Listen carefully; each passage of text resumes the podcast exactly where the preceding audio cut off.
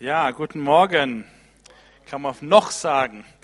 Guten Morgen. Schön, dass ihr da seid. Schön, dass ich da bin. ja, ähm, es, ich habe eine Botschaft für euch. Und zwar über ein, eine gute Botschaft, über etwas, was Gott in deinem Leben tun möchte.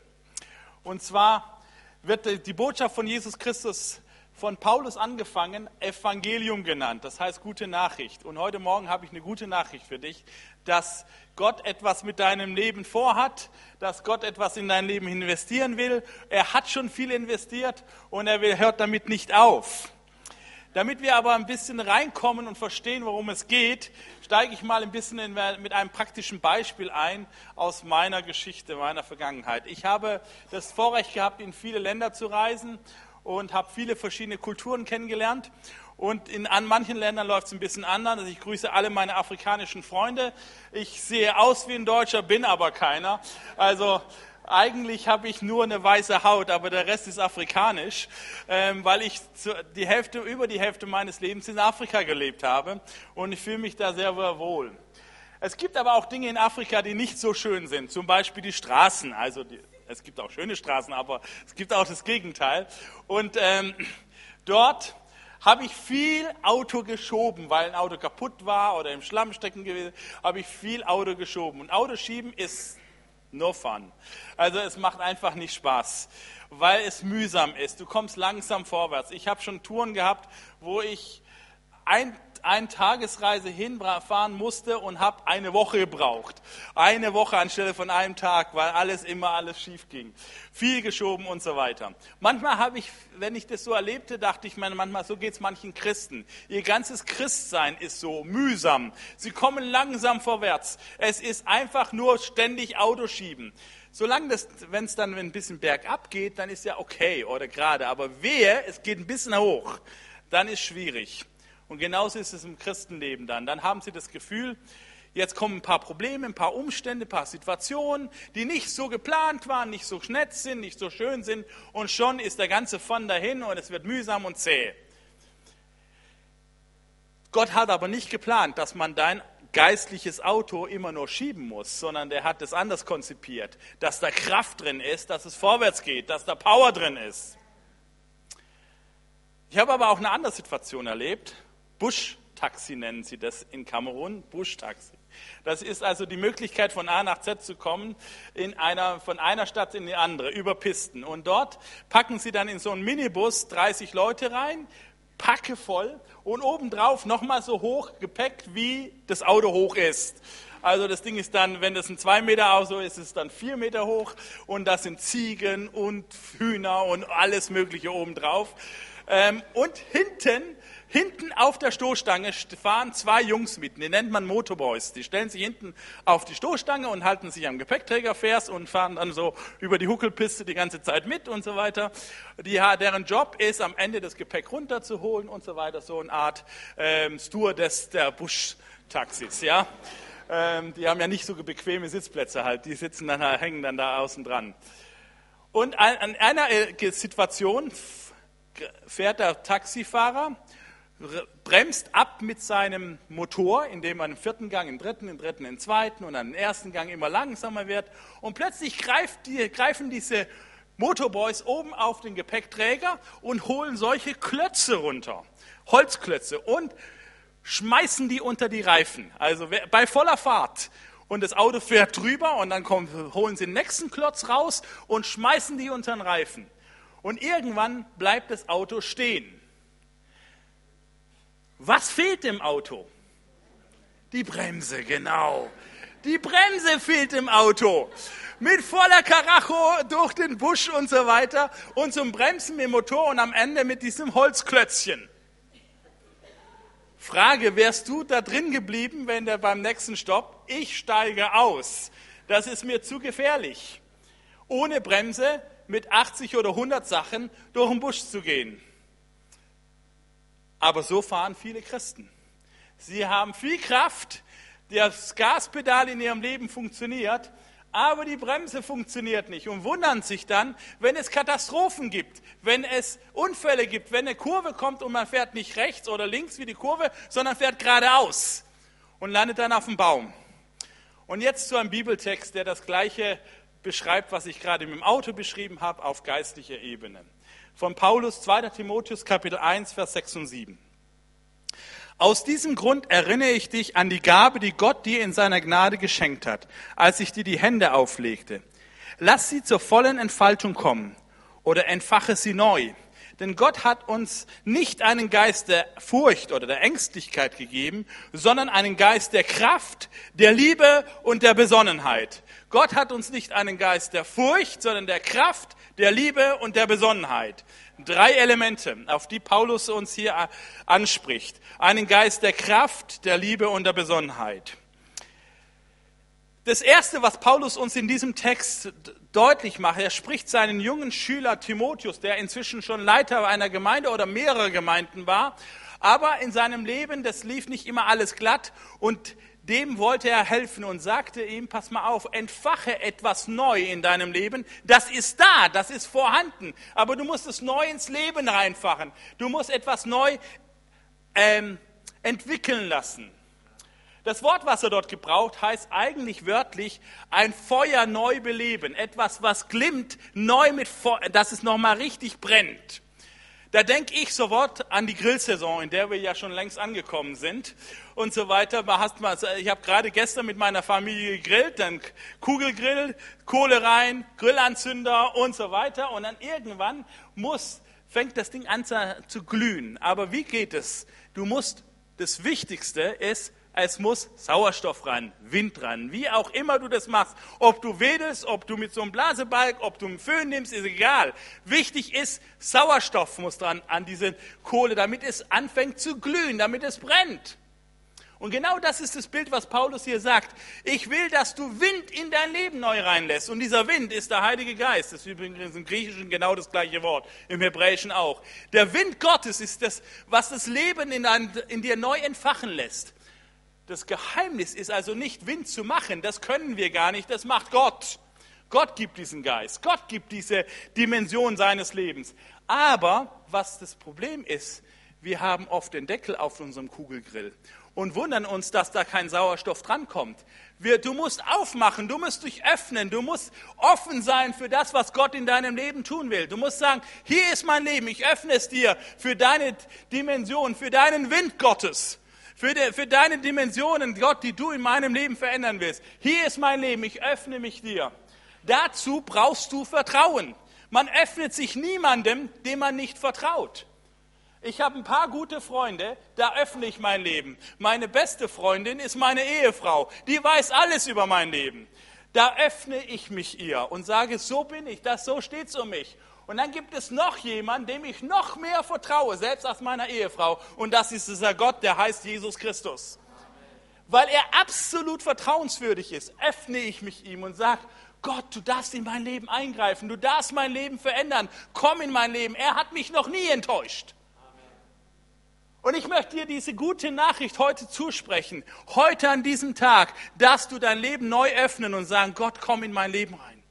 Komm in mein Leben rein. Puste dieses, entfache dieses Feuer neu. Es glimmt vielleicht noch ein bisschen. Vielleicht ist noch nie mal Feuer dran gewesen. Aber er kann das Feuer reinlegen. Er kann dort diesen Grill zum Brennen geben, bringen, dass es richtig glüht. Und dann fängt irgendwann an die Grillsaison. Guter Duft und so weiter. Heute Nachmittag freue ich mich auf das Steak. Wenn das Feuer brennt. Paulus bringt hier dem Timotheus drei Punkte rein die dann dieser Grill oder dieses, dieser Wind auslösen möchte in seinem Leben. Er sagt, dieser Geist ist nicht ein Geist der Furcht, der Angst.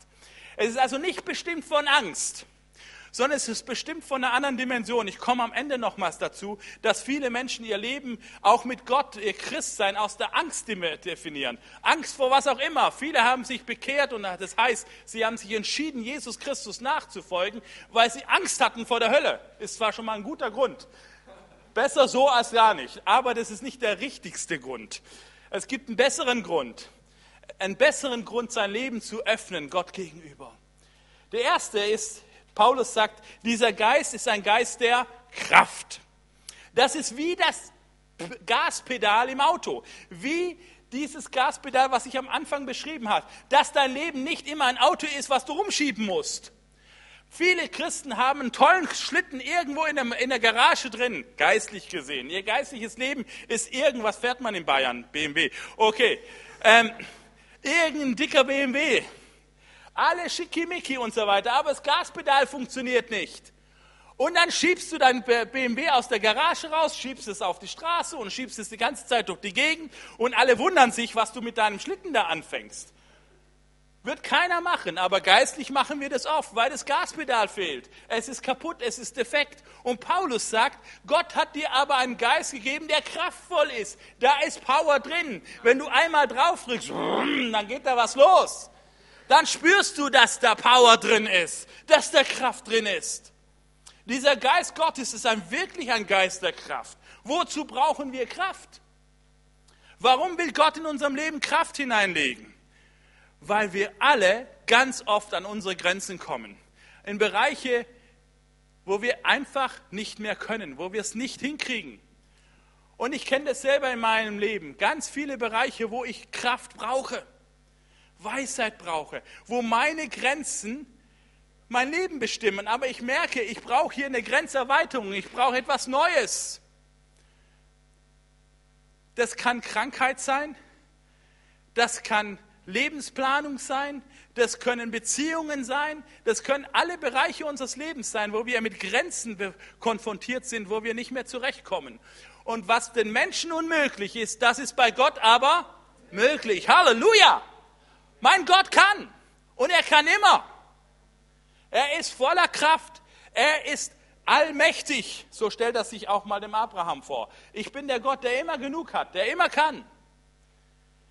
Er kann die Situation deines Lebens verändern. Er kann durch dich die Situation anderer Menschenleben verändern.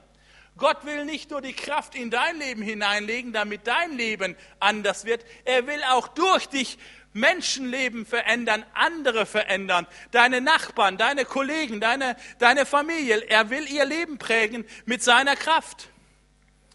Er will dich dazu fähig machen, Dinge zu tun, die du aus eigener Kraft nicht kannst. Du kannst dich entscheiden, weiterhin dein BMW durch die Gegend zu schieben, aber du kannst dich auch entscheiden, einzusteigen und das Gaspedal zu drücken und dann geht's ab. Und das ist kraftvoll gebe euch ein Beispiel. Zwei kurze Geschichten aus meinem Leben. Ich habe vier Kinder, die werden langsam groß. Zwei davon überholen mich schon. Also jetzt meine ich Körpergröße. Ich sage immer, ihr seid länger als ich, aber noch nicht größer. Ähm, aber ihr werdet größer, weil ich glaube an die Kraft des guten Bekenntnisses in ihrem Leben. Sie werden mich überholen. Und mein, mein dritter, Lukas heißt der, als der geboren wurde, kurze Zeit danach hatte der ständig Probleme mit seinen Ohren. Immer eiternde Ohren, eiternde Ohren. Ständig. Eine Antibiotikakur nach der anderen. Und wir, haben da, wir sind von einem Arzt zum anderen und so weiter. Und dann hieß es in der Uni Mainz Klinik, jetzt wird operiert. Und wenn du ein halbjahres altes Baby hast, was operiert wird, das, das, das ist für Eltern nicht schön. Und wir merkten, hier sind wir an unsere Grenzen. Und dann gingen wir als, ähm, an einem Morgen hatten wir Lehrergebet, das heißt, wir trafen uns als Lehrerschaft in der, auf Beröa und haben gemeinsam gebetet, machen wir jede Woche in diesem Team. Und ich habe dann das einfach meine Grenzen meinem Team gesagt oder meinen Kollegen gesagt. Ich habe gesagt, Leute, so geht es unserem Sohn Lukas, das ist diese Situation. Aber was Menschen unmöglich ist, ist bei Gott möglich. Und dann haben wir gebetet. Und dann, während wir so beteten, bekam einer meiner Kollegen ein Wort Gottes, ein prophetisches Wort und, äh, für den Lukas. Und dann sprach er das aus und dann haben wir auf der Grundlage dieses Wortes gebetet. Das war das Let der letzte Tag, an dem Lukas Probleme mit seinen Ohren hatte. Das war während der Woche.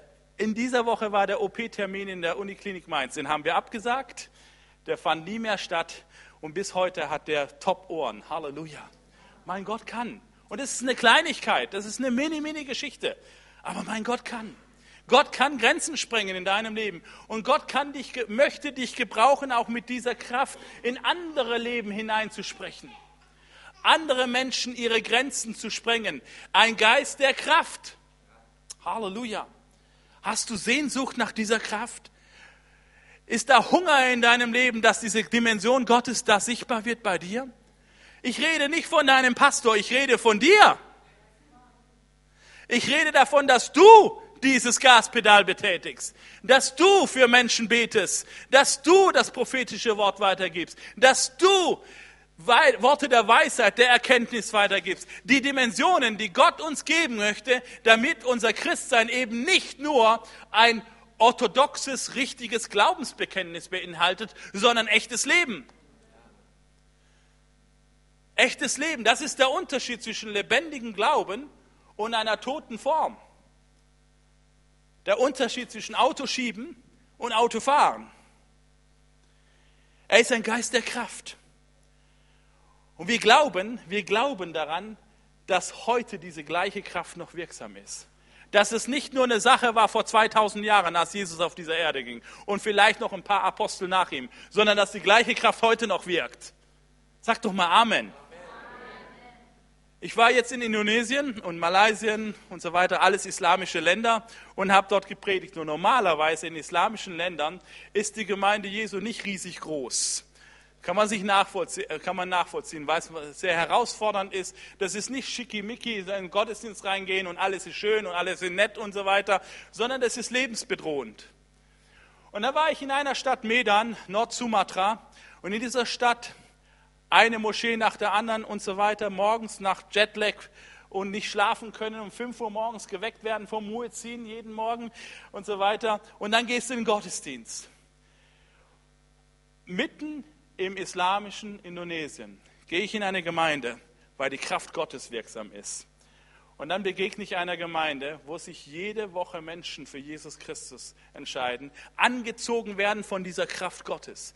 Eine Gemeinde, die hat vier Gottesdienste, okay, schon mal stressig. Die haben am Wochenende 57 Gottesdienste. Von Freitagabend geht's los bis Sonntagabend. Ein Gottesdienst nach dem anderen und zehn Stück parallel davon. Zehn Stück parallel davon. Ich bin als Prediger, ich habe das Wochenende durchgepredigt. Wisst ihr, das geht um eins nach dem anderen und so weiter. Am Freitagabend geht's los, am Sonntagabend weißt du, dass du eine Woche gearbeitet hast, obwohl nur drei, obwohl nur drei Tage vorbei waren.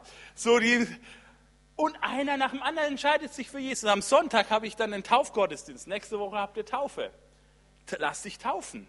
Und die zahlen einen hohen Preis für die Taufe. Jeden Monat haben die einmal Taufe in dieser Gemeinde.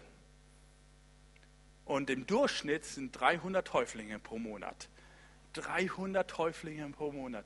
Ich saß da an einem Taufbecken, mir liefen die Tränen und ich sagte, Jesus, deine Kraft ist wirklich real. Hier ist nicht irgendwie ein Kulturchristentum. Hier sind nicht irgendwelche Menschen, die einfach nur Christen sind, weil, sie, weil es dazugehört, sondern es ist überhaupt nicht normal, Christen zu sein. Und trotzdem werden Hunderte, Tausende von Menschen angezogen, weil es echtes Leben ist. Es ist kraftvoll. Da sind keine großen Plakate, die darfst du nicht aufhängen. Aber die Menschen werden angezogen von der Kraft Gottes. Und die gleiche Kraft ist auch hier in Deutschland wirksam. Als ich da saß an dem Taufbecken, eineinhalb Stunden wurde getauft, mit vier Teuf Pastoren, die getauft haben, und zehn Mitarbeitende, die Leute führten, weil so viele getauft wurden. Und mir liefen nur die Tränen runter, da dachte ich an Deutschland, an Europa, und ich sagte, das geht in Europa nicht. Und der nächste Gedanke ist, das geht, weil mein Gott derselbe Gott ist. Ein Geist der Kraft. Hast du Hunger nach mehr von dieser Kraft Gottes in deinem Leben? Hast du Sehnsucht nach mehr von dieser Kraft Gottes?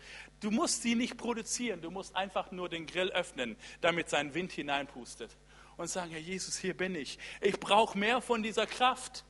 Mein Zeugnis bei meinen Nachbarn, bei meiner Familie, bei meinen Arbeitskollegen soll nicht nur menschliche Weisheit sein, es soll geprägt sein von der Kraft Gottes. Ein Geist der Kraft, der Überzeugungskraft hat, der Menschenleben gesund macht, verändert. Das ist das Gaspedal, was Gott uns gibt. Aber es gibt auch die Bremse und die muss funktionieren. Denkt an das Push-Taxi, wo du hoffentlich aussteigst, wenn du merkst, dass nur die Klötze runtergeschmissen werden. Also ich steige aus. Und ich steige auch aus einem Christenleben aus, was nur mit Bremsklötzen funktioniert. Wo der Bremsklotz der Pastor ist, der dich ständig ermahnt, oder dein Hauskreisleiter oder was, Kleingruppenleiter, der immer sagt, das funktioniert so nicht, das geht so nicht. Ey, du brauchst eine eigene Bremse, die funktioniert. Und diese Bremse ist der Heilige Geist, dieselbe Kraft Gottes, die nicht nur Gas gibt, sondern auch bremst. Paulus spricht dort von dem Geist der Besonnenheit. Was ist Besonnenheit? Ein Wort, was kaum ein Mensch heute mehr gebraucht im Alltagssprache. Disziplin vielleicht eher.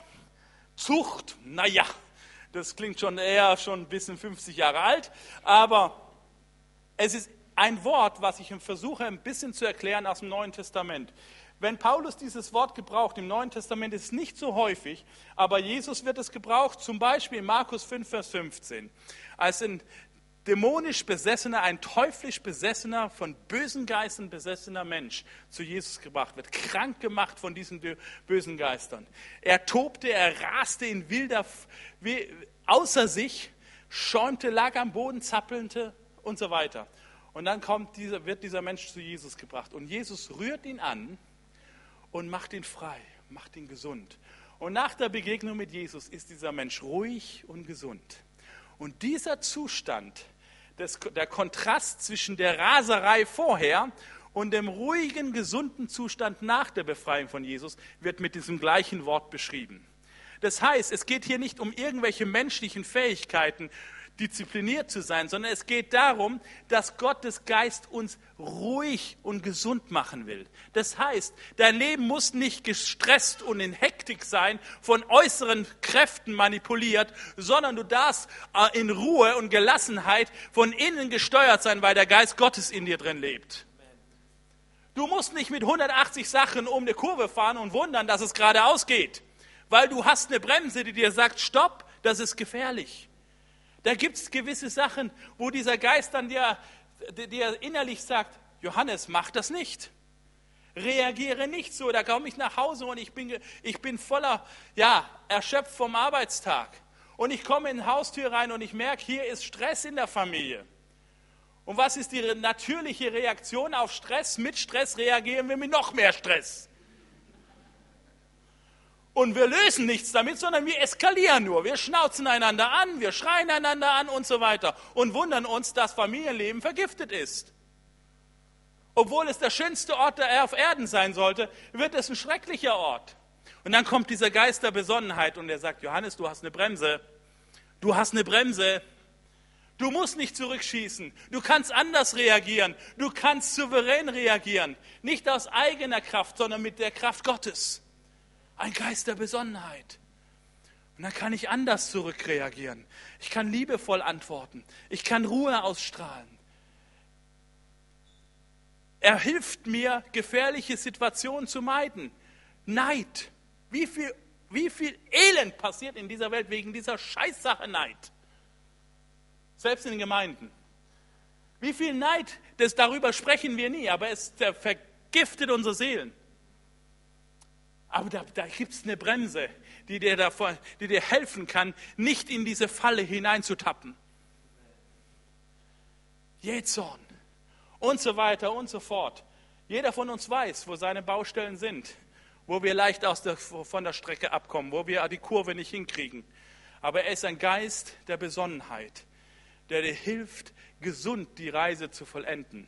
Nicht nur mit Gas loszufahren, sondern heile anzukommen heile anzukommen. Und der dritte Punkt, den Paulus nicht als drittes nennt, sondern in der Mitte nennt. Paulus macht es richtig, ich mache es falsch und trotzdem mache ich es heute so, damit ich euch etwas betonen kann. Nämlich Paulus setzt die, einen dritten Punkt in die Mitte, die Liebe in die Mitte. Warum die Liebe?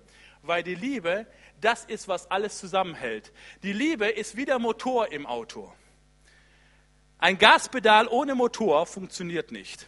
Eine Bremse ohne Motor funktioniert nicht. Und Paulus setzt die Liebe in die Mitte. Der, die Liebe Gottes ist ausgegossen in unser Herzen durch den Heiligen Geist. Die Liebe ist das, was die Kraft kanalisiert. Die Liebe ist das, was die, die Besonnenheit, die Nüchternheit, die, die, diese Zucht, die, diese Disziplin in unserem Leben nicht zu einem Gesetzeswerk macht, sondern zu einer Liebestat. Es gibt Menschen, die sind so charismatisch unterwegs. Ich bin selber Charismatiker, ja. Aber die glauben bei in ihrem Leben das Übernatürliche ist, ist alles okay. Nein, das reicht nicht. Du brauchst die Bremse. Und es gibt andere Menschen, da ist alles in Ordnung. Das ist so, das sieht aus, als ob das Ding immer nur alles perfekt ist. Ich kenne so Leute. Die machen nie Fehler. Scheinbar. Aber ihr Leben ist kein Leben. Es wir sprechen dann von gesetzlichen Christen. Ihr Leben ist eine Verkrampfung. Sie, sie haben einen Geist der Furcht. Alles ist geprägt von der Furcht Gottes nur. Die Furcht Gottes ist gut, aber die Furcht Gottes ohne die Liebe ist eine Verkrampfung, ist angstbehaftet. Ein falsches Gottesbild. Und dieser Geist Gottes möchte die Liebe Gottes in unsere Herzen ausgießen, dass wir eben voller Kraft leben können, mit aber einer kanalisierten Kraft und voller Besonnenheit sein können, aber nicht verkrampft sind. Dass das Leben fließt. Paulus sagt, heute Morgen dir, durch meine Predigt, du hast keinen Geist der Angst, der Furcht bekommen, sondern Geist der Kraft, der Liebe und der Besonnenheit. Was soll ich jetzt tun? Erstmal das Erkennen und zweitens, denkt an den ersten Punkt. Öffne den Grill mal neu. Entfache es neu. Lass es neu zum Leben kommen. Stelle dich in Vertrauen diesem Gott. Öffne dein Leben neu ihm und sag, Jesus, hier bin ich. Ich brauche neu dieses Wehen deines Geistes in meinem Leben. Es ist so viel aus meiner eigenen Kraft, aber ich brauche deine Kraft. Es ist so viel Unbesonnenes in meinem Leben, so viel, wo ich mit Vollgas gegen die Mauer immer wieder fahre, in meiner Familie, auf meinem Arbeitsplatz. Ich brauche ein intaktes, eine intakte Bremse, damit ich mein Leben im Griff kriege. Und das Ganze will ich nicht aus einer falschen Motivation, sondern aus einer Liebe zu dir tun. Und danke, dass du diese Liebe in mein Herz hineingehst. Ich will neu verliebt sein in dich. Ich möchte dich einladen, heute Morgen diese Kraft Gottes neu zu erleben, diesen Geist Gottes neu zu erleben. Und ich möchte werben, ich möchte dich einladen, ich möchte dich gewinnen dafür, dass du ihm Vertrauen schenkst. Dass du ihm Vertrauen schenkst. Vielleicht hast du negative Erfahrungen mit Christen gemacht, mit Kirchen gemacht, mit Menschen, die diesem Jesus Christus vielleicht sogar tolle Lieder zusingen. Und denkst, na, ich bin da vorsichtig geworden. Ich kann das nachvollziehen. Wir Christen sind manchmal schon freakige Leute, ey. Da gibt es schon Spinner unter uns. Ist wahr. Aber Jesus Christus ist anders. Jesus Christus ist anders. Und wir sollten eigentlich so sein wie er. Wir sind es leider nicht immer. Aber ich lade dich ja auch heute nicht ein, dich mir zu öffnen oder Konsti zu öffnen, sondern ich lade dich ein, dich diesem Jesus Christus neu zu öffnen. Und zu sagen, hier bin ich, Jesus. Ich brauche dich in meinem Leben. Ich brauche deine Dimension in meinem Leben. Diese Grenzen, die ich so oft, die mein Leben so oft einengen, die ich nicht aus eigener Kraft hinkriege. Ich brauche deinen Geist, der mich verändert. Der mich verändert. Der durch mich andere Menschen verändert. Denkt an das, was in Indonesien zurzeit passiert. Ich habe ein Mädchen dort kennengelernt. Ich habe auf einer Schule in anderen Ort Bibelschule gelehrt und die haben sind äh, die Studenten dort sind Gemeindegründer. Die gehen nur in die Inseln und die Dörfer Indonesiens, also die wirklich JWD, also da wo nichts ist. Weil die großen Städte Indonesiens haben tolle Gemeinden, aber in den Dörfern ist viel, nicht viel los. Und diese Studenten kommen dahin, sind drei Jahre dort. Und in diesen drei Jahren sollen die sozusagen ähm, zugerüstet werden, um eine Gemeinde zu gründen. Irgendwo. Und wenn die kommen dahin und die wissen ganz genau, wenn ich dahin gehe, in drei Jahren geht es los, dann kriege ich für ein Jahr Unterstützung. Für ein Jahr Unterstützung. Ich kriege ein Hinfahrtticket, in wo auch immer das ist. Und Indonesien ist riesig, 5000 Kilometer Durchmesser. Irgendwo auf einer Insel wirst du dann hin, wo der Herr dich hinschickt. Du kriegst ein Jahr Unterstützung und in der Zeit musst du dann schauen, dass da was funktioniert und irgendeine Gemeinde entsteht oder was auch immer. Und glaub mir, wenn du das vor dir hast, dann fängst du an zu beten, weil das kriegst du nicht aus eigener Kraft hin.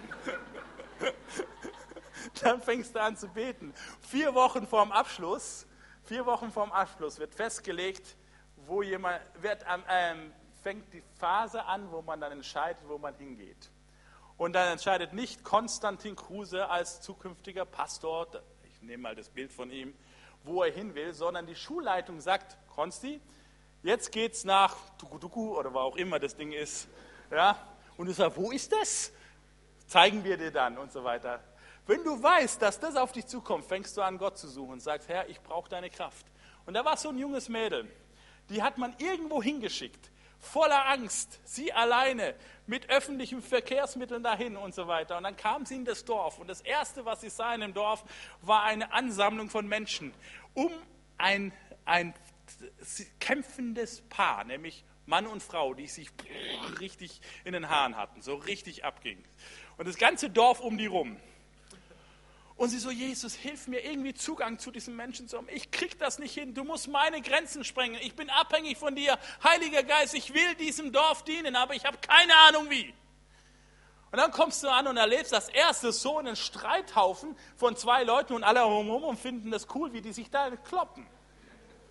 Und sie sagte, in dem Augenblick kam, die, kam Gottes Kraft auf mich und ich hatte so einen heiligen Zorn, dass da ein Ehepaar, offensichtlich war das ein Ehepaar, die sich öffentlich auf dem Marktplatz kloppten, dass ich reinging mittendrin, obwohl ich fremd war, habe die beiden gepackt, eine Hand, die zweite Hand und dann zusammen, ihr dürft euch nicht streiten, das gehört sich nicht so, versöhnt euch. Und die schauten sie an, hörten auf zu streiten, gehorchten ihr was war passiert? Dieses Paar, das war der Bürgermeister und seine Frau.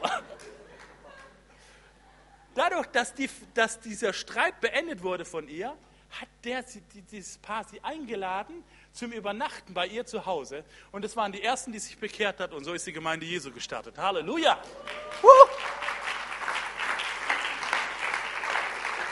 Ein Geist der Kraft. Hast du Hunger danach? Ich will dich einladen, dich heute neu zu öffnen. Heute neu diesen Geist Gottes in dein Leben reinzulassen. Du musst nur den Grill öffnen und in voller Vertrauen dich ihm stellen. Lass uns beten.